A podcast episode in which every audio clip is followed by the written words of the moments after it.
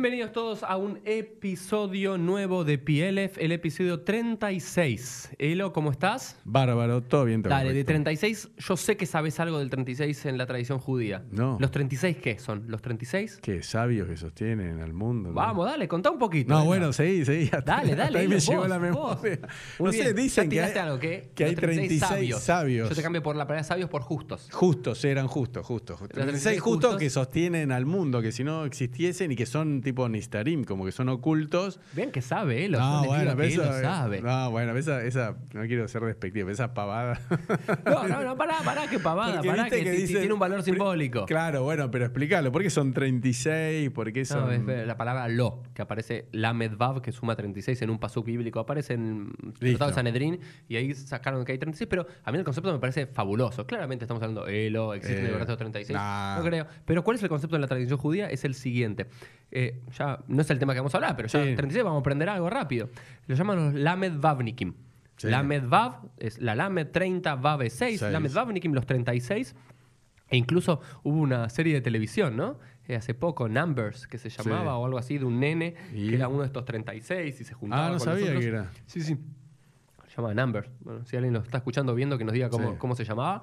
Eh, ¿Y cuál es el concepto? Dice que en el mundo, el mundo se sostiene, digamos, en el mundo hay mucha perversidad, mucho mal, Mm. mucho dolor y demás, pero Dios decide sostener el mundo, ¿por qué? Por el mérito que en cada generación hay 36 hombres y mujeres. ¿Judíos? No. O- o- La Tzadikim ser, no. habla de que sean entre judíos. Claramente después tenés la parte más mística, jasídica, Sí. que habla de judío. No, acá 36 justos que sostienen el mundo. Cualquier cuestión que son justos. De vuelta, Mm. Bueno. no son sabios, son justos. Bueno. Que sostienen el mundo por sus buenas acciones. Pero lo más interesante es que son nistarim, son ocultos. ¿Qué significa? Que nadie sabe quién es. Bueno. Incluso lo que dicen los, los sabios es que ellos mismos no saben quiénes son. Ah, no, pero yo sé que soy yo, ¿eh? Ah, ok, bueno, yo no sé si soy yo, pero eh, lo que hablan, un concepto que me parece maravilloso. El tema de que poder pensar que hay 36 personas que no sabes si es el que está al lado tuyo y ni esa persona es consciente si es uno de los pilares del mundo por sus acciones. Me parece un, un concepto lindo. Y tal como se da el premio eh, Nobel de la Paz, este sería el premio Lamed Vavnikim, digamos. Está bueno, esos. Lo podemos justos, hacer. Pero, pero no lo podemos hacer porque son ocultos, Elo. La cagamos toda. Si le damos un premio, la cagamos porque son ocultos. Nadie tiene que saber. Ah, qué problema. Y eso es lo más lindo. Ellos tampoco tienen que ser conscientes. Pero de nada de esto queríamos hablar hoy. Hoy es el Vamos. episodio número 36 y se va a llamar así el episodio. A ver. Alajá, Agadá y la calvicie. ¿Cómo la ves como, como título? Ah, buenísimo. Alajá, Agadá y la calvicie. ¿Cómo venimos de pelo, Elo? Yo re bien. Yo lo voy a mostrar porque la gente piensa que uso sombrero porque soy pelado, pero no, ¿eh? Estamos, estamos acá. Yo estoy, estoy, A ver, ¿vos estás bien? estoy bien. Tengo acá un par A ver, de... est- estás con las entradas. Tengo las entradas, pero el peluquero me dice, no, no son entradas, Uri, son... es tu forma. Bueno, ahí te está Te quieren la... como el soborno que hablamos la vez pasada. Bueno, pero fíjate esto. La historia que quiero. Ah, Como, como lo en serio. Sí. Vamos a empezar. ¿Cuál es la necuda? Tenés que explicar La cuál es el, el punto. El punto. Claro, Ok, explicarlo. Vamos a empezar, no con el Talmud como empezamos siempre, Mm. incluso el título. Vamos a tirarlo. Olvídense el título por Sí. ahora. Vamos para atrás. A Vamos a empezar en la parte de abajo con una fábula de Sopo. ¿Eh? ¿Te sorprendí? ¿Lo tenés ahí? Sí, sí, lo veo. El Una fábula de Sopo. O sea, ¿Te recordás quién es el Sopo? El Sopo, el gran fabulador. No sé si se llama fabulador, o el Sí. que escribió grandes historias o contó Sí. grandes historias. eh, y pequeñas fábulas de animales que hablaban de contacto con la naturaleza, Mm. de plantas o de árboles o del sol que, que habla con seres humanos y demás, del siglo VI antes de la común de Grecia. Gran fábulas de Sopo que seguimos leyendo Mm. y contando y narrando hasta el día de hoy, ¿no es cierto? Bueno, Fíjate una de las fábulas de Sopo, ¿no? a ver qué dicen. Vamos a leerla. En épocas antiguas, cuando se permitía al hombre tener muchas mujeres, hubo un hombre de mediana edad que tenía dos esposas. Una de ellas era joven y la otra una mujer vieja, dice Sopo. Es decir, un hombre promedio, vamos a decir unos 45, 50, que tenía una mujer vieja de unos, no quiero que nadie se ofenda, por favor, unos 75, 80 años, y una jovencita, ¿no? 18, 20, 25 años. Las dos lo querían mucho y cada una de ellas deseaba que el hombre fuera como ellas. Es decir, la vieja no quería estar saliendo con un con un jovencito así, todo fornido y todo bien, quería que, sea, que se parezca a un poco más viejo. Y la Sí. joven no quería salir con un abuelo, quería Sí. que parezca un poquito más joven. Ahora bien, el cabello del hombre empezaba a encanecer. Es decir, ya llegaba a los 50 o a la edad. Mm. Como cana yo ya tengo, ¿eh? la verdad que tengo un problema. La barbita, yo te veo algún par, Elo. Hay que Eh, llevarlo con orgullo. hay que llevarlo con orgullo. Eh, Lo cual no le gustaba a la joven, por lo que lo hacía demasiado viejo para ella. Le empezaban a salir Sí. canas y la joven decía, che, este se parece más a mi abuelo que a mi pareja. Por ello, todas las noches solía peinarlo y aprovechaba para arrancarle todos los cabellos blancos que veía. Entonces, de forma linda iba, lo peinaba, lo afeitaba, lo, lo acariciaba la barba y cada vez que veía un pelito blanco que hacía, se lo sacaba. se lo sacaba. Por su parte, la vieja veía complacida cómo el cabello de su marido se iba encaneciendo. En cambio, la vieja dice, wow, ahora que cada vez tiene más pelos blancos, se parece un poquito, un poquito más viejo, ya estamos más a la par. Ya que a ella no le gustaba que la tomasen como su madre. O sea, si yo tengo los pelos blancos y él tiene todo el cabello negro, vamos a imaginar, no había muchos rubios en, en aquel, en aquel lugar, eh, o quizás sí, en esta historia. Por ello, todas las noches, con excusa de arreglarle el pelo, arrancaba cuánto cabello negro veía. ¿Qué pasaba? Entonces, imagínate, él dormía, ponerle como una y una, ¿sí? Una noche con la joven, una noche con la vieja. Entonces, Claro. cuando estaba con la joven, todos los días, ¿qué le sacaba a la joven? Eh, la joven, las canas. Las y canas. La vieja, ¿Y la vieja? los negros. Los negros. ¿Y qué pasó? La consecuencia de todo esto fue que en poco tiempo este hombre Se quedó murió. con la cabeza monda y lironda. Una forma linda para decir, Pelado. se quedó pelado. Qué Elo, antes de pasar a la próxima historia, ¿qué... No sé para qué trajiste esto. Bueno, para un poco, para un poco, Elo. No, no, estás, estás como apurado y no sé a dónde tenés que ir. No, no tengo ningún lado. Ah, ok. Eh, más allá de para dónde te la quiero llevar la Sí, historia, claro, cómo lo quiero comparar con eso, el Talmud de la Jai y la calvicie o lo que fuese, Claro. Eh. si te, te- alguien te contaría esta fábula, Sí. ¿qué moraleja te queda? Porque la fábula, te dan la fábula y generalmente la moraleja no te, la, no te dan la manzana masticada. Sí. Te dicen, bueno, quédate pensando. ¿Qué pensamos con esto? Mm, No sé, necesito a- a- alguien que me guíe porque. Viste que justamente toda la tradición oral siempre, o escrita, está acompañada por, justamente por una tradición oral que te enseña cómo, te ayuda a, a cómo interpretarla, pero acá no, no sé cuál, cuál viene a ser. O sea, ¿Cuál viene a ser el mensaje? claro. si es, no tengas dos mujeres, si tenés dos, que sean las dos jóvenes o las dos viejas. Ah, las fábulas son un poquito más complejas que esa no, ya sé, no, no, pero digo, ¿a dónde, qué, qué está diciendo? O sea, Ok, vamos a pedirle también a la audiencia que, que se imagine qué, qué es lo que piensan Sí. que, que él quiso enseñar Esopo con esto. Eh, me parece que tiene que ver con algo básico antes de pasar a la historia del Talmud, que quiero comparar con esto, que la tensión que vivimos muchas veces entre dos extremos, cuando uno no quiere algo de nosotros y el otro no quiere algo de nosotros, o uno quiere algo de nosotros y el otro quiere algo de nosotros, y nos va sacando algo, al final nos quedamos sin nada. ¿Cómo? A ver, repítelo, profesor. Bueno, vamos con la historia del Talmud Dale, que va a quedar más en claro. Vamos. Ya la- ¿Cómo llamo esto? Alajá y Agadá y la calvicie. Primero, Elo, antes de empezar la historia del Talmud, ¿qué es Alajá y qué es Agadá? Vamos. No, alajá es la ley. La ley. ¿Y, Y qué es Agadá? Y Agadá es un cuento, ¿no? Una historia. Agadá es la parte no legal del Talmud, la narrativa. Por eso, pero son historias que trae Historias, exégesis, interpretaciones no legales. no legales y pero por eso, al no serle cuando se trae una Agadá, eso explicarlo, está bueno. Eh, te la trae con un motivo o no, Sí. está relacionado con lo que venís estudiando. Sí, a veces ahí. una Agadá te la trae, o es una fábula, o una historia, como muchas historias que estamos estudiando Sí. nosotros son Agadot. Sí. A veces la Agadá está relacionada con la Alajá, a veces la historia está relacionada Eso, con la ley. y a veces son, no. a veces son historias que le pasó a ciertos rabinos, a ciertas personas, y el Talmud decide traerlo y después Sí, que no se entiende a veces muy bien por qué lo trae. Porque lo trae a veces es eh, igual que la alajá o a veces viene a contradecir la alajá como habíamos visto en algunas oportunidades, pero lo que es claro que tenemos que dos términos para que todos los que nos están escuchando sepan, alajá igual ley, agadá igual narrativa. Bueno. La ley es vinculante y la narrativa no es vinculante, ¿no es cierto? Bueno, correcto. Vamos con esta historia. Talmud Babli, el Talmud babilónico, Baba Kama 60b. A ver qué dijo. Yashbu Rabbi. ah, de vuelta, la- un detalle. La fábula de Sopo, más o menos escrita en el siglo VI antes de la era común. 500 y pico antes de la era común. Talmud babilónico, más o menos escrito en el siglo VI después de la era común. Unos mil años de diferencia. Pero fíjate lo que va a pasar. Yashbu Rab Ami, Berrab Asi Lifnei Rabbi Itzhak Nafja. Se sentó Rab Ami y Rab Asi frente a Rabbi Itzhak Napaja un sabio muy importante, se, se- están sentados sus dos estudiantes, Rabbi Ami por un lado y Rabbi Asi por el otro, enfrente de su maestro. Sé amarlo, Yomar Mar Alajá. Uno, uno de los estudiantes le dice, maestro, enséñanos algo de Alajá. Besé amarlo y el otro le dice, Yomar Mar Agadá. El otro le dice, enséñanos algo de Agadá. Es como que uno de los estudiantes que quiere aprender del maestro, Sí. ley. Y el otro que quiere estudiar, Agada, historias. Uno quiere, enséñame la ley, no me interesa entonces historias. Yo quiero saber qué es lo que tengo que hacer como un buen yudí. Y el otro dice, ya sé lo que tengo que hacer como un yudí. Enséñame historias que me, Sí. que me enriquejan el corazón, ¿no? Dice, Patajlo Agada, Velo Inierze. Y empezó Rabitzhak enseñando algo de Agada. Y el que quería estudiar alajá no se lo permitió. Como que lo callaba. No, no, no, no. shh. Ok. Patajlo, Patajlo Mar alajá. Y entonces comenzó a hablar de alajá. Comenzó a enseñar una ley. Velo Inierze. Y el otro, el que quería estudiar Agada, que le decía, shh, cállate. Sí. Lo, lo distraía, no, no le permitía enseñar. Amar lahem emshol lahem mashal. Y Rabitzhak, cuando sucede esto, le dice, les voy a enseñar una moraleja. Les voy a enseñar una fábula. Mashal, literalmente es fábula en Fábula. hebreo. Una moraleja, una historia. Lema Dabardomea, ¿a qué se asemeja esto? La Adam lo Shtei Nashim. Uh. A un hombre que tiene dos mujeres.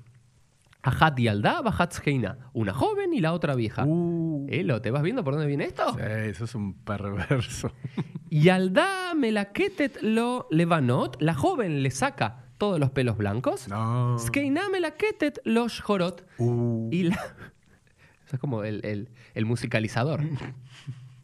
y la, la vieja le saca todos los pelos negros. Nimtzak kerach mikan umikan. Y se queda pelado de uno y el otro. No, no. Bueno, Elo, pará, pará. ¿Qué hacemos con Qué esto? ¿Por, que por- por qué pones tanto así? Uh, no.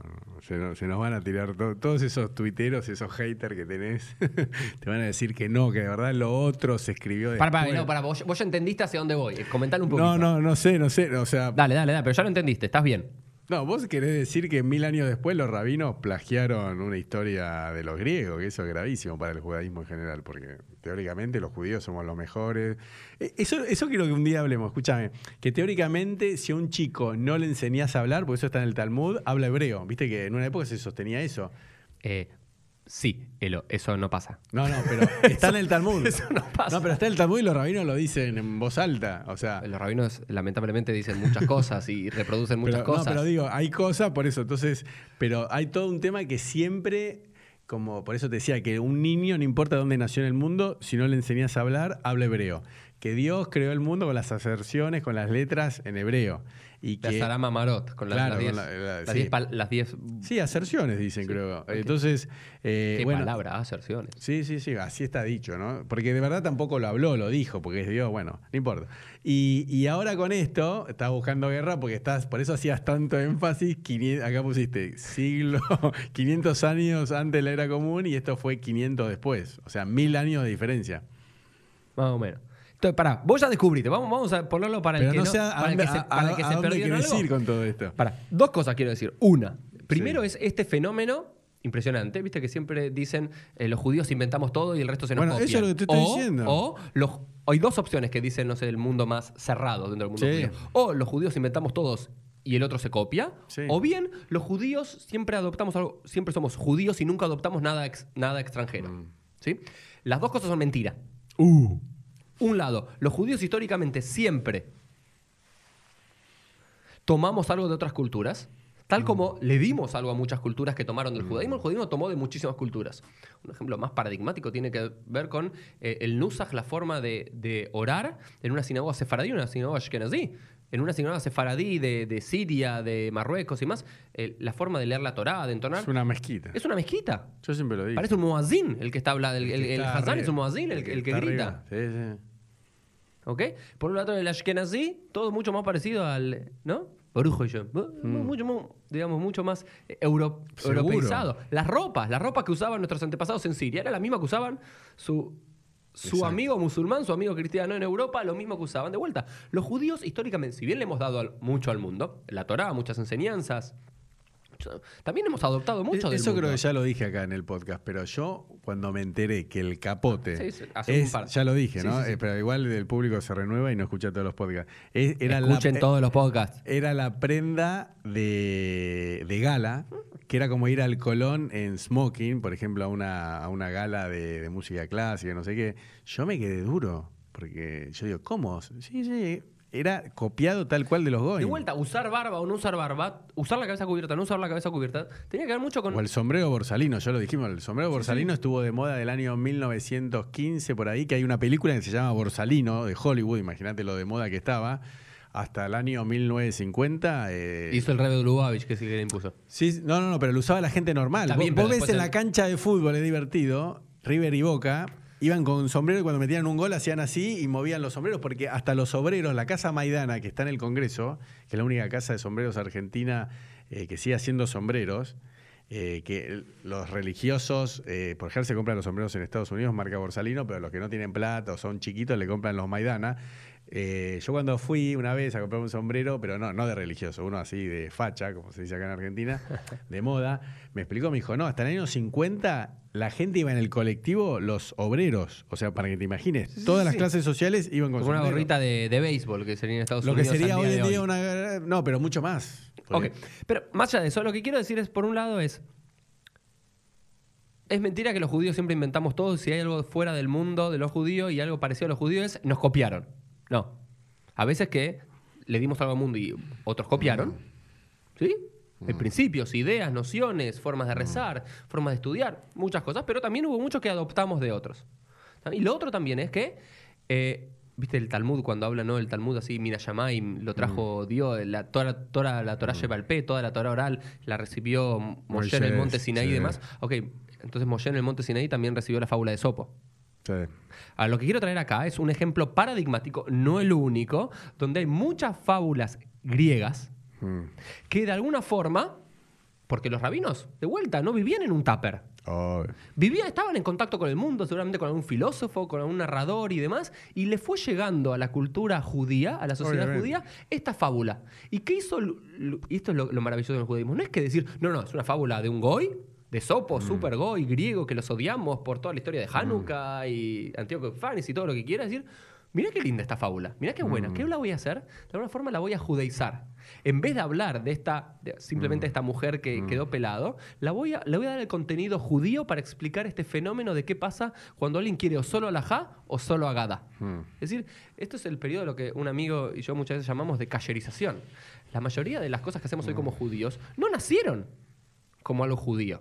Digamos, hay poquísimos, y yo me atrevería a decir casi ningún concepto de algo que vimos como judíos hoy que fue naturalmente judío en un comienzo. ¿Se entiende lo que digo? Yo estoy de acuerdo. Yo cuando me enteré mismo Tashlik, pero hoy estoy así me Ah. echando cualquier tema. El tema de ir a tirar los, Los pecados. los pecados al agua donde hay peces. Es una costumbre totalmente goy que los rabinos dijeron, bueno, vamos a cayerizarla y está bien, la quieren hacer, háganla. Pero en un sentido judío, en Rosh Hashanah, En para Rosh. Hashanah, piripipi, bueno. Pero, Pero de vuelta, pero vos lo ves, esto es Elo, esta es la gran diferencia entre Elo y Mm. Uri.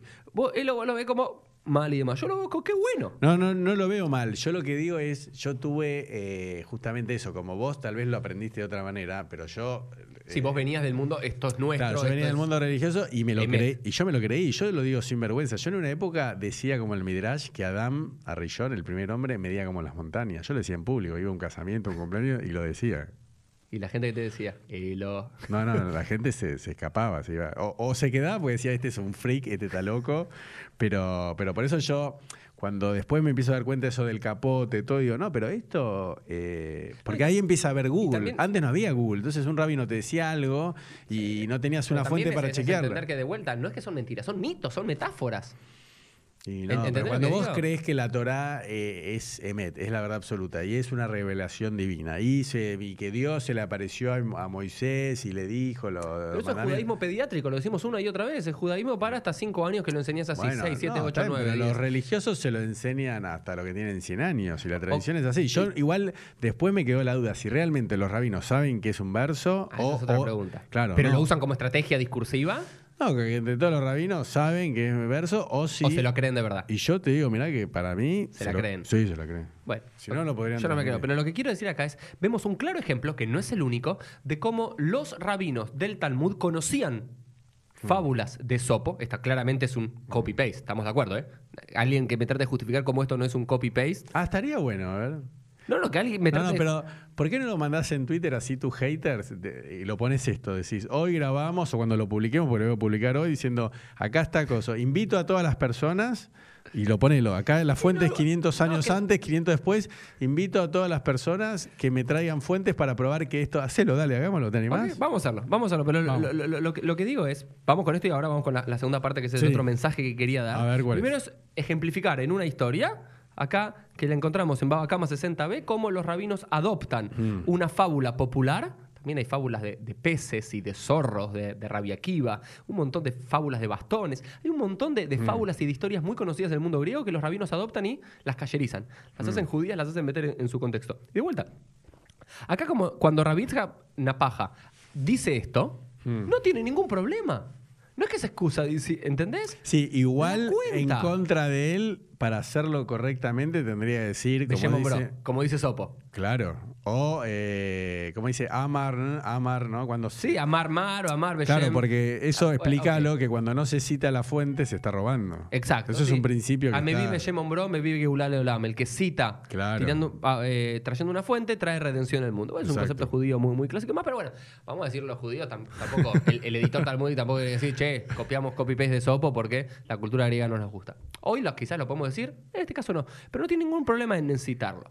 Eso por un lado. Entonces, demostrar cómo los judíos, los rabinos, no vivían Sí. en un tupper, conocían historias. Mm.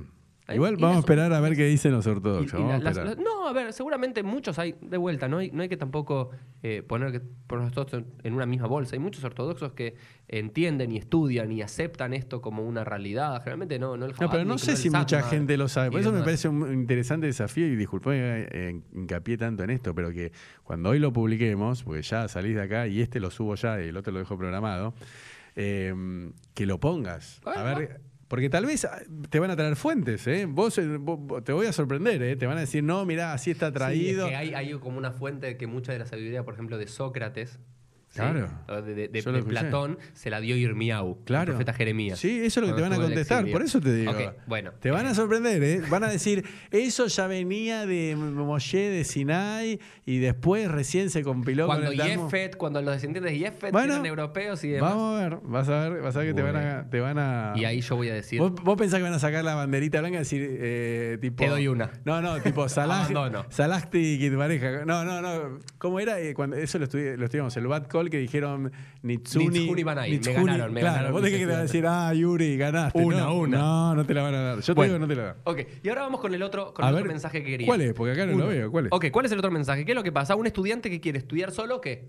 Eh, Alajá. ¿Y el otro que quiere estudiar? Solo, eh, ¿cómo era? Me sale. Agadá. Agadá, sí. Uno solo quería estudiar ley y otro quería estudiar narrativa. Sí. ¿Qué pasa? Cuando no le permitís a tu moré, a tu maestro, enseñar una y la otra, te quedás pelado. ¿Por qué? No terminás ni aprendiendo. Ni alajá, Mm. Sí. Ni agadá. Y con esto sí quería cerrar y quería dar esta, esta noción mía.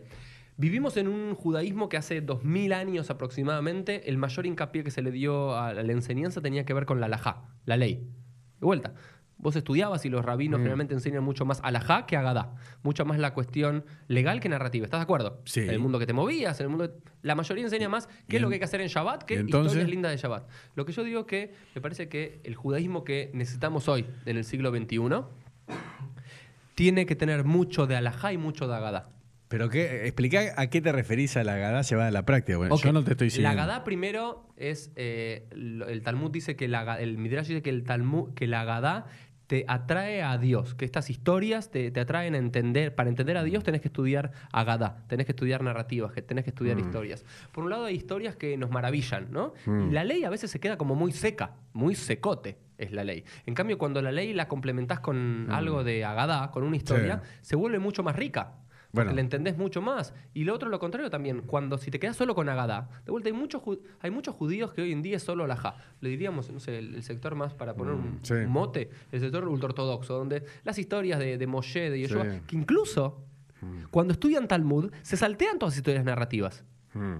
¿No? De vuelta, había un codificador eh, medieval, el RIF, que hace saltearse. Ah, El Talmud solo pone las partes legales del Talmud. Sí. Y todas las partes agádicas las saltea. ¿Por qué? Esto no es importante. Esto es para el Amaretz. Hmm. Es para el ignorante, para la... la- Amaretz, eh, yo lo busqué, es campesino. Era la persona bueno, que trabajaba. no eh, podía estudiar. Claro, que trabajaba la tierra. Literalmente es hombre de la tierra, Claro. campesino, pero Sí, también sí. es un seudónimo para el No, ignorante. está porque bien, no pero en esa época se usaba a los campesinos, que eran ignorantes.